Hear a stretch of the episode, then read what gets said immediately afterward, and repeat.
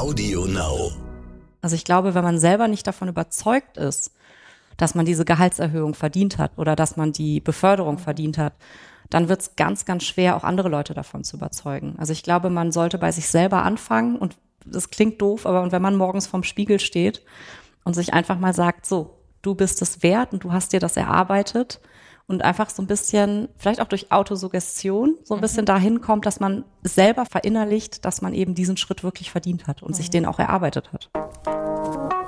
Willkommen bei How to Hack, dem Podcast von Business Punk. Hier verraten euch erfolgreiche Gründerinnen und Gründer, Macherinnen und Macher und Kreative, was sie in ihrem Job anders machen. Unsere Gäste erklären euch ihre persönlichen Tipps und Hacks fürs Arbeitsleben. Und das Beste daran ist, dass es nicht nur einfaches Blabla gibt, sondern handfeste Learnings. Ich bin Tijen, Gründerin und Moderatorin und freue mich sehr, Host dieses Podcasts zu sein. Hallo zusammen und herzlich willkommen zu einer neuen Folge von How to Hack. Ich freue mich sehr, dass ihr eingeschaltet habt und ihr könnt es nicht sehen, aber es ist eine der ersten Folgen, die ich wieder live aufnehme. Was bedeutet live?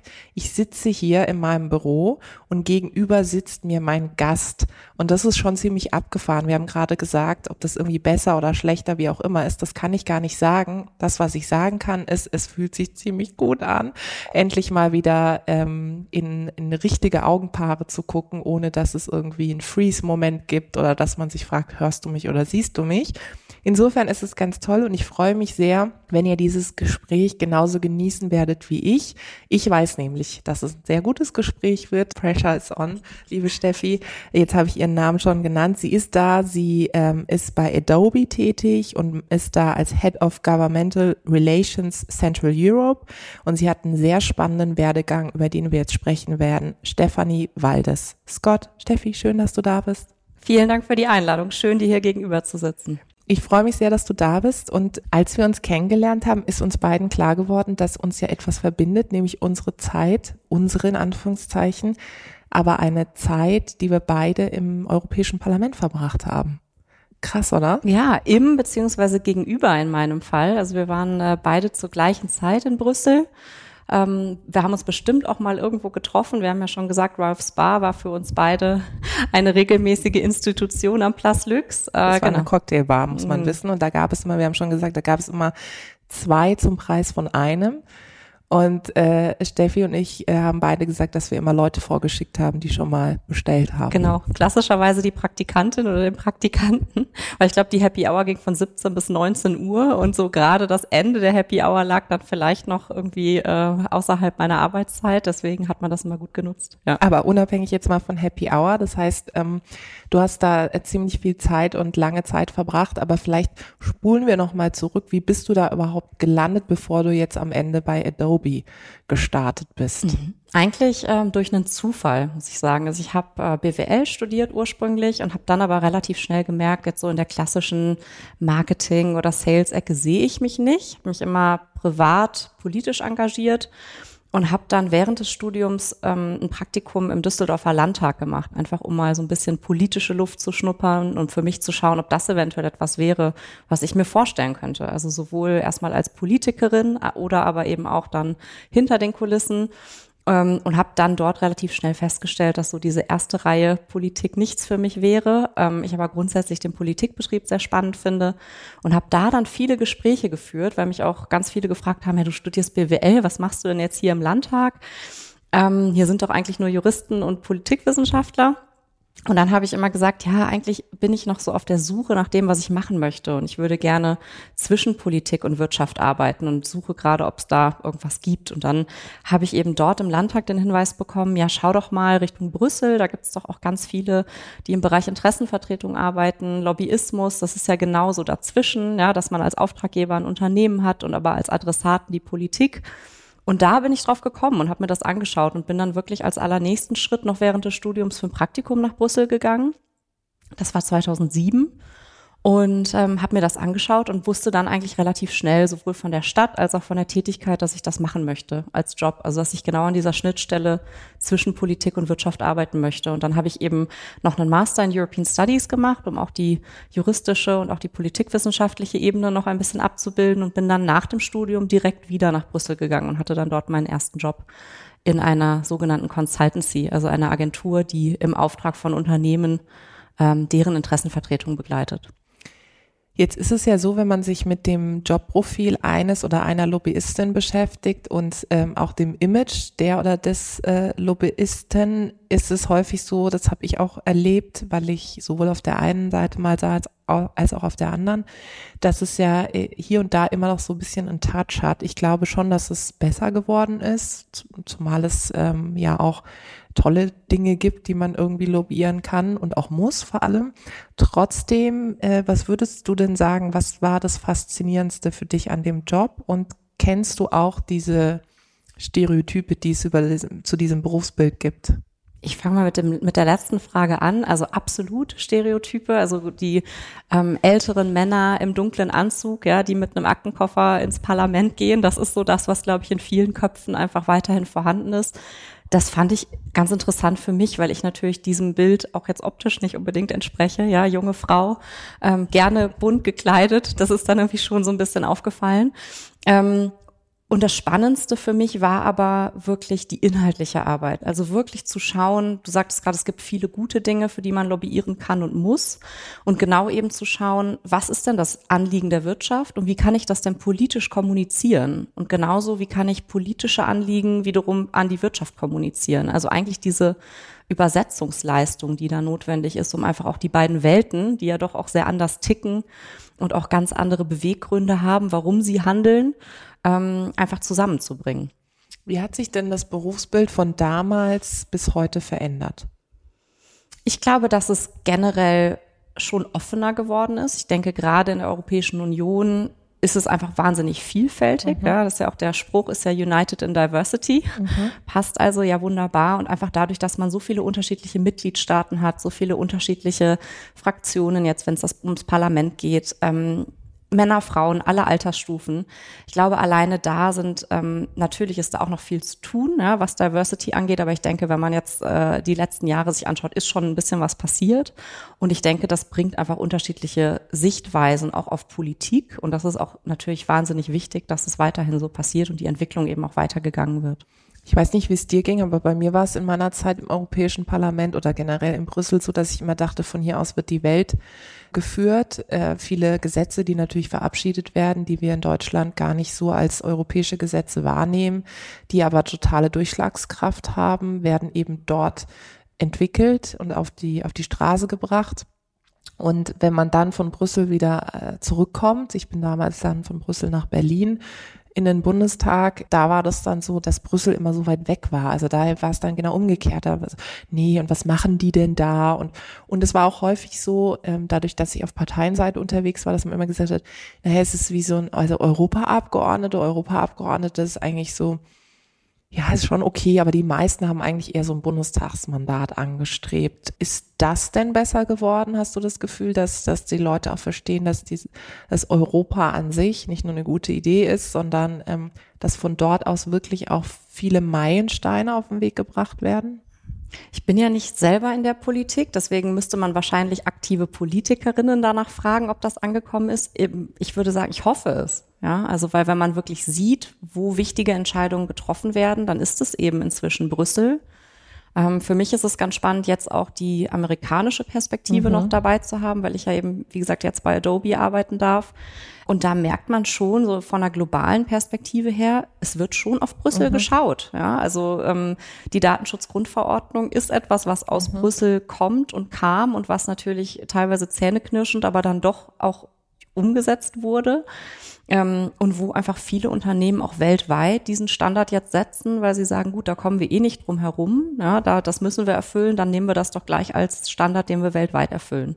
Und deswegen, wie gesagt, um auf die Frage zurückzukommen, ich hoffe es, ja, dass es auch in der Politik ähm, immer mehr ankommt und dass sozusagen dieser alte Trend, dass man sagt, man schickt so die ausrangierten mhm. Politiker nach Brüssel, weil die irgendwie noch einen Posten brauchen und noch nicht ganz aufs Abstellgleis dürfen, die schickt man dorthin. Das ist natürlich fatal, wenn man mhm. dann wiederum schaut, dass eben die Entscheidungen, die wichtigen Entscheidungen aus Brüssel kommen. Ja, absolut. Und äh, du hast dann eine tolle Zeit offensichtlich in Brüssel gehabt und irgendwann hast du dann beschlossen, okay, geht's äh, geht's wieder nach Deutschland. Wie kam das dann dazu?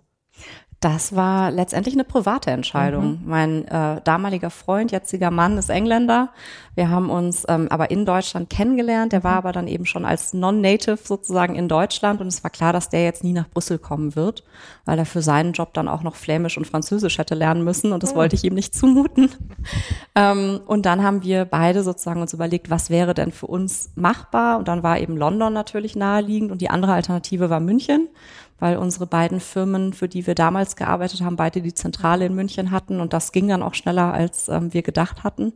Und ich bin dann eben ähm, auch für den Job dann hier nach München gewechselt und habe da dann auch ähm, eine Rolle in der Geschäftsleitung in meiner damaligen Firma übernommen. Und dann äh, kam das Angebot von Adobe.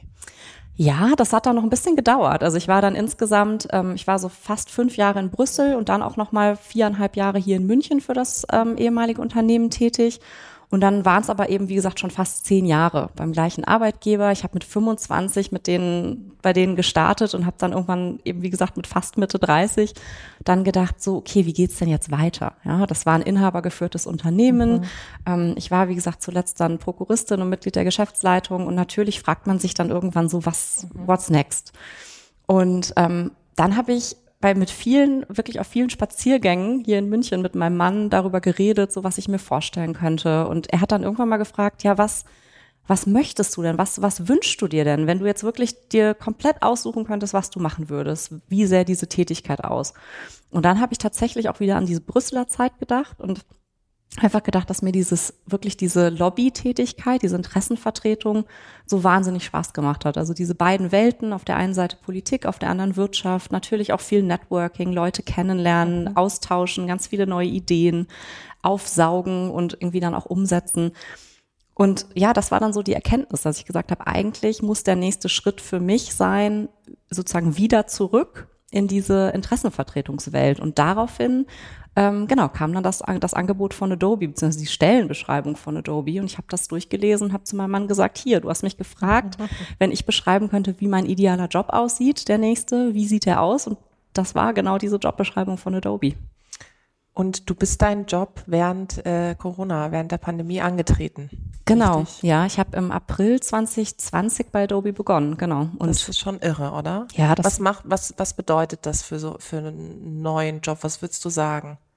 Ähm, zunächst einmal also hatte ich natürlich wahnsinnig Schiss, ja. Ich habe dann Mitte März gemerkt, huch, das wird hier alles ganz schön eng und knapp. Dann kam auch in Bayern der Lockdown. Mhm. Ähm, ich wusste überhaupt nicht, ob ich den Job überhaupt pünktlich starten kann zum ersten Vierten. Ähm, habe dann aber relativ schnell von Adobe einen Hinweis bekommen, dass das jetzt alles umgestellt wurde auf digital. Ich meine, klar, wenn nicht Adobe, mhm. wer dann, ja. Also die, die, die Prozesse sind da, die sind digital möglich. Ähm, habe dann einen Laptop geschickt bekommen und habe dann mein Onboarding auch komplett digital gemacht und muss gestehen, jetzt so rückblickend, ähm, war es eigentlich toll, wie es funktioniert hat. Natürlich fehlt die Interaktion mit Kolleginnen, aber ähm, ja, also sozusagen, es war eigentlich die zweitbeste Option. Man konnte Videocalls machen. Ich habe dafür weltweit wahnsinnig viele Personen kennengelernt, während ich wahrscheinlich, wenn ich in München im Büro gestartet wäre, eben erstmal so die klassische Bürotour gemacht hätte und da alle Kolleginnen kennengelernt hätte, die aber vielleicht auch gar nicht so viel mit meinem Job zu tun haben. Und so habe ich einfach den, auch den Vorteil daraus gezogen, zu sagen, so, jetzt lerne ich ganz gezielt eben weltweit im Unternehmen die Personen kennen, für die ich relevant bin und die für mich auch relevant sind. Und äh, wie muss ich mir jetzt deinen Job vorstellen? Ich habe es vorhin gesagt, ähm, du bist äh, im Bereich Governmental Relations tätig. Was genau heißt es übersetzt und wie sieht dein Arbeitsalltag, wenn es den überhaupt gibt, äh, aus? Mhm. Ähm, ganz verkürzt gesagt behandle ich alle Themen, die irgendwie mit Politik und Verwaltung zu tun haben und die Adobe betreffen. Bin sozusagen die ähm, zentrale Ansprechstelle in Zentraleuropa auch für Politik und Verwaltung. Etwas ausführlicher bedeutet das vor allem natürlich Gesetzgebungen mhm. zu beobachten, die einen potenziellen Impact für Adobe haben und dann wirklich intern auch zu schauen, möchten und müssen wir hier tätig werden oder ist das zum Beispiel eine Industrie, eine, Ver also eine Verbandsposition, die dann eben zum Beispiel der Bitkom oder auf europäischer Ebene BSA, ITI mhm. wunderbar vertreten können, aber auch deren Aktivitäten so ein bisschen mitbegleiten und koordinieren. Das ist so die ähm, ich sag mal, die externe Kommunikation, also die Adobe-Position mhm. Richtung Politik auch vertreten und intern natürlich umgekehrt auch, ja, die internen Stakeholder über politische ähm, Entscheidungen oder Entwicklungen einfach zu informieren, weil wie ich vorhin schon gesagt habe, das ist nicht immer die gleiche Sprache, nee. die da gesprochen wird, politisch und wirtschaftlich und eben beide Richtungen sind ganz, ganz wichtig. Und äh, ja, das ist so der Haupt, die Haupttätigkeit. Und dann natürlich viele auch so Thought Leadership Themen. Das würde ich sagen, ist so ein bisschen vorgeschaltet. Mhm.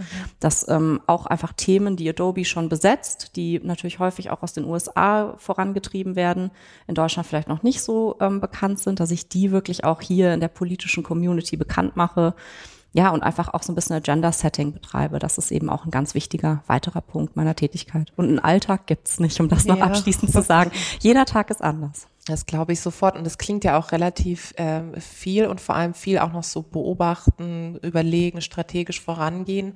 Ist das etwas, was dir liegt, dieses strategische Arbeiten auch? Ja, liegt mir schon, würde ich sagen. Was gefällt dir daran so am meisten? Also ist es so dieses auch ähm, Koalition bilden, Interessen bündeln, gucken, wen muss man noch auf seine Seite holen? Ist mhm. es da genau. dieser Aspekt? Ja, so ein bisschen das gedankliche Schachspielen. Mhm. Also dass ich von Anfang an schauen muss, wo möchten wir denn eigentlich gerne am Ende landen? Ja, von hinten her denken, die richtigen Fragen zu stellen, das richtige Setup von Anfang an aufzubauen. Und natürlich ist es ein ähm, ein Prozess. Ja, es ist nicht so, dass ich mich an den Tisch setze und sage, so, das ist mein Schlachtplan und den ziehe ich von A bis Z durch, sondern den muss man ja auch immer wieder überdenken und neue Entwicklungen dann eben auch entsprechend einplanen und, und dann auch die eigene Strategie auch dauerhaft immer wieder anpassen. Hilft dir dieses strategische Verhandeln auf beruflicher Ebene auch für deine persönlich beruflichen Themen? Also zum Beispiel jetzt mal irgendwie Gehalt verhandeln oder neue Position verhandeln. Weißt du ganz genau, wie du da vorangehst? Oder ist es so dieser Klassiker, dass man sagt, naja, wenn es einen selber betrifft, ist es immer schwieriger? Mm, es hat mir auf jeden Fall sehr geholfen. Ich glaube, wenn ich jetzt rückblickend mal so meine ähm, ja, zwölf Jahre Berufserfahrung jetzt äh, abbilde, würde ich sagen, ich hätte vermutlich auch noch immer mal mehr fordern mhm. können. Also wahrscheinlich war ich auch da äh, etwas zu zurückhaltend. Ja, aber ähm, für mich in der jeweiligen Situation hat's gepasst. Also ich habe meine Ziele größtenteils erreicht, beziehungsweise wusste ja auch teilweise, ne, das, was man fordert, kriegt man meistens nicht zu 100 Prozent. Und das so ein bisschen mit einzuplanen, das, ja, das hat schon geholfen, dieses grundsätzlich strategische Denken. Was würdest du sagen, was ist das Wichtigste für diejenigen, die jetzt zuhören, die vielleicht auch vor so einer Situation stehen, dass sie etwas verhandeln müssen, entweder beruflich ähm, ein Projekt oder tatsächlich persönlich den nächsten Karriereschritt? Wie kann man sich am besten darauf vorbereiten? Was hat dir geholfen? Ähm, positives Denken mhm. und sich selber auch wirklich die Zeit nehmen, sich gedanklich damit zu befassen, dass man diesen nächsten Schritt auch wert ist. Mhm. Ja, also ich glaube, wenn man selber nicht davon überzeugt ist, dass man diese Gehaltserhöhung verdient hat oder dass man die Beförderung mhm. verdient hat, dann wird es ganz, ganz schwer, auch andere Leute davon zu überzeugen. Also ich glaube, man sollte bei sich selber anfangen und das klingt doof, aber wenn man morgens vorm Spiegel steht und sich einfach mal sagt, so, du bist es wert und du hast dir das erarbeitet, und einfach so ein bisschen, vielleicht auch durch Autosuggestion, so ein bisschen mhm. dahin kommt, dass man selber verinnerlicht, dass man eben diesen Schritt wirklich verdient hat und mhm. sich den auch erarbeitet hat. Das ist ganz toll, was du sagst, weil ich glaube, dass äh, viele das im operativen Business total vergessen und dann, wenn sie in der Situation sind, das kenne ich auch, dass man dann denkt, okay, wo hole ich jetzt all die Skills her, die es eigentlich braucht und da wirklich äh, immer während daran zu arbeiten, dass man sagt, sich selbst auch zu visualisieren, wo will ich hin? Äh, wir sind fast Ende des Jahres, mhm. muss man ja sagen, aber das ist ja auch immer ein schöner Anlass, um nochmal zurückzuschauen, zu sagen, was habe ich eigentlich Großartiges erreicht und was steht für nächstes Jahr an? Mhm. Das sind auch, finde ich, äh, gute Anlässe, um genau wie du gesagt hast, strategisch auch mal zu überlegen, wo will ich hin. Jetzt hast du ähm, erzählt, was du bei Adobe machst. Und ich weiß noch, als wir uns getroffen haben, hast du so gesagt, ähm, Adobe ist ja nicht nur das PDF, sondern es ist ja viel, viel mehr. Gibt es so aktuell Projekte, wo du sagst, das ist mir ein totales Herzensanliegen und für die Zuhörerinnen und Zuhörer ist das vielleicht etwas, was ganz Spannendes, was sie auch irgendwie übertragen, übersetzen können, mhm. einbinden können? Ja, also es gibt, ähm, würde ich sagen, generell bei Adobe sehr viele Themen, wo ich das Gefühl habe, da denkt das Unternehmen, da denkt die Organisation einfach einen Schritt weiter. Also es geht über das hinaus, was vielleicht auch gesetzlich gefordert ist, ähm, sondern wirklich, dass auch nachgedacht wird, was ist auch gesellschaftspolitisch wichtig. Ähm, nicht nur, was ist technisch möglich, sondern auch, was ist ethisch und gesellschaftlich vertretbar. Und vielleicht ein Projekt dazu nennen, ähm, ist, das ist, heißt bei uns, das ist die Content Authenticity Initiative, ein bisschen Zungenbrecher, schön für einen Podcast, wunderbar. Ich sag's jetzt auch nie wieder. Jetzt ist die. Wie heißt es? Wiederhol's doch mal, Tijen, komm. Es ist die Content Authenticity oh Initiative. Gott, ja, so CAI. Ja. Okay, ähm, man darf es nicht verwechseln, man darf nicht CIA sagen. Das passiert nämlich dann oft, wenn man dieses mhm. Kürzel nutzt. Also CAI. Und da geht's drum, dass Adobe vor ähm, ja jetzt inzwischen fast zwei Jahren einfach erkannt hat, dass die Tools, die wir zur Verfügung stellen, vor allem für Kreative, für Künstler, also jetzt, ich habe, du hast gesagt, das ist mehr als äh, PDF, also Photoshop ist wahrscheinlich mhm. den meisten noch ein Begriff.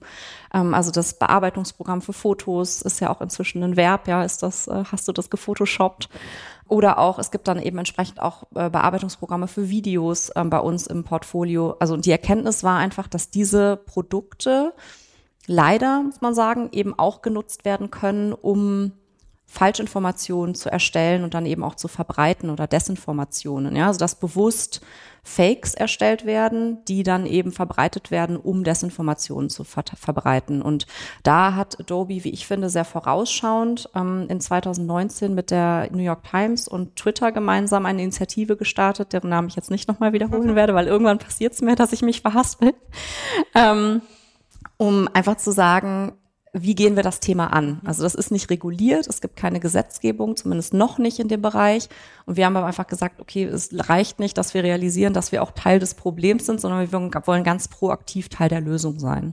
Und diese Initiative ähm, kümmert sich eben darum, dass sie Künstlern und Journalisten eine Möglichkeit gibt, also technisch eine Möglichkeit gibt, ihre Arbeit zu authentifizieren. Das heißt also, wir gehen nicht den Weg zu sagen, wir versuchen Fakes zu erkennen und die dann in irgendeiner Art und Weise zu markieren oder eventuell sogar ähm, zu löschen, sondern wir gehen eben den Weg, dass wir sagen, wie so eine Art digitales Wasserzeichen. Ja? Also mhm. wir, wir erstellen ein Tool und es ist seit letzter Woche zum Beispiel in der Beta-Version von Photoshop auch verfügbar, ja, kann also jeder mhm.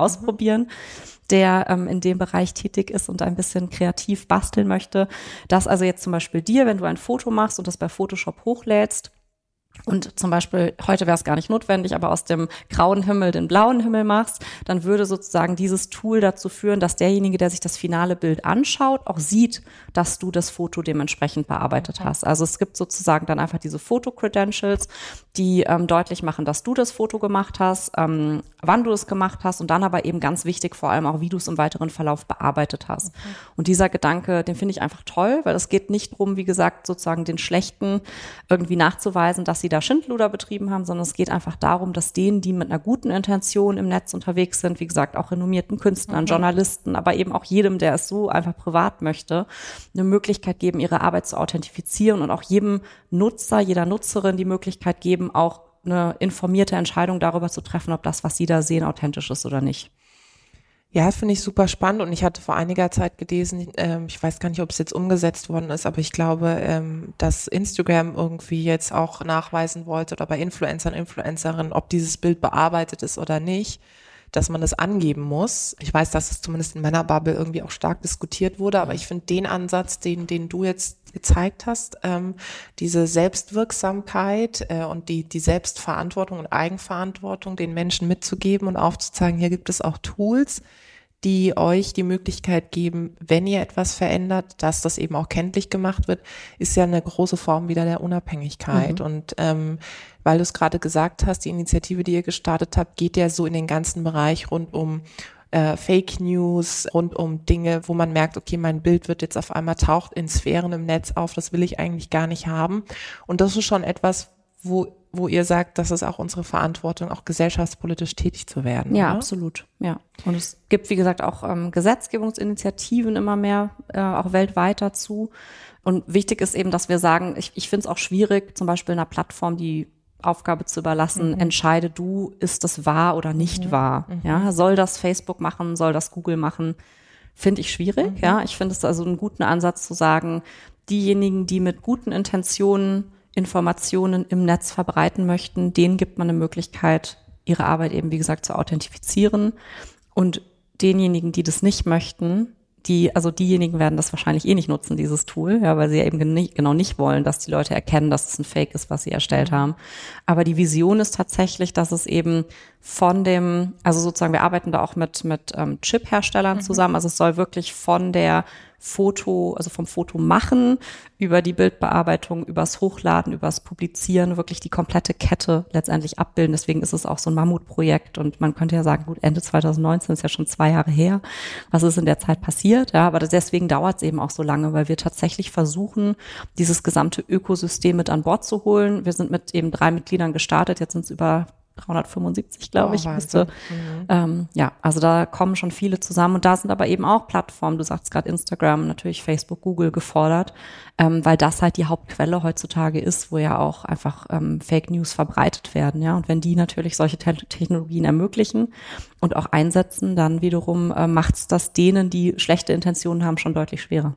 Und jetzt äh, ging ja sozusagen ein Video viral, das hast du bestimmt auch gesehen, von äh, den Koalitionsgesprächen von den Grünen und der FDP, wo dieses Selfie von, äh, von Lindner, Baerbock, Habeck und Wissing mhm. irgendwie auch animiert worden ist, mit verschiedenen Liedern mhm. unterlegt worden ist. Und ich fand es natürlich auch grandios und habe äh, mir auch einen abgelacht. Aber ich dachte dann auch, und es wurde dann auch diskutiert, naja, da sieht man mal, wie so Deepfakes eben auch weitergedacht werden können. Ne? Mhm. Und das ist, finde ich, schon in dieser digitalen Zeit, äh, ja, auf der einen Seite mit so einem Zwinkern zu beobachten und kann man mal lustig einsetzen, aber es geht eben weiter und daher kann ich mir vorstellen, dass das ein, äh, so wie du sagst, ein Mammutprojekt ist, bis du auch alle Stakeholder zusammen hast. Mhm. Und da schließt jetzt meine Frage an. Du bist sozusagen die Frau, die gerade auch bei der Initiative guckt, dass sie da zumindest auch im europäischen Raum die wichtigsten irgendwie zusammenbringt. Was motiviert dich? Äh, weil ich kann mir vorstellen, du hast gesagt, seit 2019 seid ihr dran. Jetzt wird es nicht immer Momente geben, wo du sagst, okay, die Person ist jetzt wieder überzeugt, die habe ich jetzt wieder in meiner Liste. Was motiviert dich und inspiriert dich dran zu bleiben? Mhm. Ich glaube, da wirklich das Ziel zu sagen, wir wollen da das ganze Ökosystem haben, damit diese Initiative möglichst vollumfänglich einfach akzeptiert wird und die Motivation dahinter ist ja vor allem auch, vielleicht auch künftigen Generationen eine Möglichkeit zu geben, eben auch mit Social Media verantwortlich umzugehen. Ja, ich glaube, dass es aktuell unglaublich schwierig ist. Ich meine, viele schon kleine Kinder äh, arbeiten mit Handy, iPad, wie auch immer, völlig ähm, natürlich was sicherlich auch wahnsinnig viele Vorteile hat, ja, dass diese Digital Natives einfach ähm, in der nächsten Generation nochmal ganz andere Fähigkeiten haben, als, als wir das zum mhm. Beispiel schon haben, ja, wo wir ja nun uns auch schon einigermaßen mit diesen Sachen auskennen. Aber ich glaube, man muss es eben ganzheitlich sehen und auch die Gefahren sehen, die das Ganze birgt und eben einfach die Gesellschaft als Ganzes auch möglichst gut darauf vorbereiten. Weil ich denke, man kann das eine nicht ohne das andere sehen. Man mhm. kann das nicht einfach laufen lassen, das Thema. Was ist das, ähm, was du äh, auch anderen mitgeben kannst, die äh, genauso wie du jetzt vielleicht sogar das Land gewechselt haben, komplett neu gestartet sind in einem Job, vielleicht auch zu Corona-Zeiten oder zu herausfordernden Zeiten? Was hat dir in dieser Zeit geholfen? Du hast mir vorhin auch noch erzählt, dass du arbeitest ja in einem sehr internationalen Team. Viele kennst du irgendwie digital, hast sie noch nie live getroffen. Äh, was hilft dir trotzdem, die Connection zu bewahren und ähm, was kannst du da anderen mitgeben? Mhm. Ähm, vielleicht als Empfehlung viele Fragen stellen mhm. und auch ernst gemeinte Fragen stellen. Also nicht nur ähm, des Smalltalks wegen, mhm. sondern so, dass die andere Person auch einfach merkt, dass man sich für sie interessiert. Ja, und dann hat man auch Anknüpfungspunkte, um eventuell auch mal außerhalb der beruflichen Tätigkeit miteinander zu sprechen. Ja, und dann auch die weiß ich nicht, die Kollegin in Australien, die man noch nie persönlich getroffen mhm. hat, aber vielleicht auch beim nächsten Mal, wenn man sie virtuell sieht, auch mal danach zu fragen, wie es ihrem elfjährigen Sohn geht. Mhm. So, also einfach wirklich so ein bisschen zu schauen, dass man auch bei der virtuellen Welt nicht das Persönliche vergisst und verliert. Und diese Arbeit im internationalen Team, was schätzt du daran am meisten? Die unterschiedlichen Perspektiven. Mhm. Also es fasziniert mich immer wieder, wenn wir in einem Team zusammenkommen und eine Frage in den Raum geworfen wird. Wir machen das ganz oft, dass dann jeder für sich erstmal so seine Antwort aufschreibt und dann machen wir eine Runde und jeder soll seine Antwort präsentieren. Ah ja, cool. Und das ist wahnsinnig faszinierend, weil da ist wirklich das gesamte Spektrum dabei und da sind immer wieder auch Ideen dabei, die mir zeigen, wie sehr ich da auch mit meinen Scheuklappen unterwegs bin. Ja, also man hat so, man hört eine Frage und man denkt sich direkt, ja klar, so in die mhm. Richtung geht das Ganze. Und wenn dann der Kollege aus Indien oder die Kollegin aus Japan oder aus Australien ähm, ihre Frage, also ihre Antwort auf die Frage präsentieren, dann merkt man erstmal, wie offen diese Frage einfach war und wie viele unterschiedliche Antworten es auch auf diese Frage gibt, obwohl man vielleicht selber denkt, na, ist doch ganz klar, was die mhm. Antwort ist. Aber es gibt eben nicht nur die eine Antwort. Und ist es manchmal auch anstrengend? Klar ist das auch anstrengend. Mhm. Ja, es wäre einfacher, wenn einfach zehnmal die gleiche Antwort käme und dann würde man sagen, super, in die Richtung gehen wir. Aber ich glaube, das wäre nicht unbedingt immer der beste Weg. Der beste Weg ist ja, sich mit diesen unterschiedlichen Positionen und Möglichkeiten auch auseinanderzusetzen und dann möglichst einen Ansatz zu finden, der alle umfasst mhm. und der alle auch mitnimmt. Mhm. Steffi, wir sind fast äh, am Ende angekommen, auch wenn ich ehrlicherweise jetzt noch Stunden um Stunde mit dir über alles Mögliche dieser Welt quatschen wollen würde. Trotzdem vielleicht nochmal, weil du so einen interessanten Weg hinter dir hast und mit Sicherheit auch noch vor dir. Ähm, was sind so drei Dinge, die dir auf deinem beruflichen Weg immer geholfen haben? Drei Dinge, okay. Also auf jeden Fall, auch wenn ich mich wiederhole, aber auf jeden Fall positives Denken. Mhm. Ähm, regelmäßig sich zu fragen, bin ich eigentlich glücklich? Mhm. Und das auch mhm. ernsthaft zu fragen und auch sich Zeit zu nehmen, die Antwort zu finden. Und dann kommt der schwierige Teil, wenn man das nämlich irgendwann mal mit so einem Jein oder mit einem Nein beantwortet, dann auch den Mut zu haben, den Schritt zu gehen und sich zu fragen, was muss ich denn ändern, um das, um damit ich wieder glücklich bin und das dann auch wirklich zu tun. Und ich glaube dafür, und das ist dann vielleicht der dritte Punkt, ähm, ganz, ganz wichtig, vertrauensvolle Menschen um sich rum haben. Also Menschen, bei denen man ganz man selbst sein kann, die man fragen kann, die einem eine ehrliche Antwort geben, die einem eine ehrliche Meinung geben und die einem vielleicht auch mal sagen, Steffi, das war jetzt totaler Quatsch, den du da gemacht hast und da bist du komplett auf dem Holzweg. Das ist zwar manchmal unschön und das möchte man eigentlich nicht hören, aber das ist meine Erfahrung, dass einen das eigentlich weiterbringt. Ja? Das ist Spiegeln des eigentlichen, des, des eigenen Handelns und ähm, ja der eigenen Gedanken.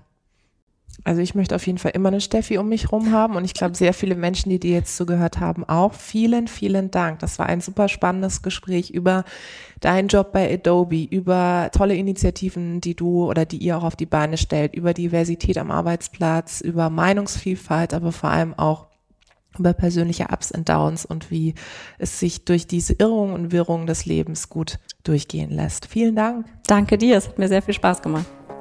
Das war die neueste Folge von How to Hack. Ich hoffe, sie hat euch super gefallen. Abonniert uns fleißig auf AudioNow oder wo auch immer ihr Podcasts hört. Dieser Podcast ist jetzt vorbei, aber wir hätten noch einen anderen Podcast-Tipp. Worum es genau geht, erzählt euch der Host am besten selbst. Hallo, ich bin Michelle. In unserem Podcast heute wichtig geht es nicht nur um die ganz großen Fragen, sondern auch um die Geschichten dahinter. Es geht um Hintergrundwissen und wirkliche Erkenntnisse. Dazu spreche ich mit handverlesenen JournalistInnen, mit SpitzenpolitikerInnen und auch mal mit meinem Opa. Wir wollen, dass ihr fundiert und informiert in den Tag startet. Hört doch mal rein. Heute wichtig auf Audio Now und überall, wo es Podcasts gibt. Audio Now.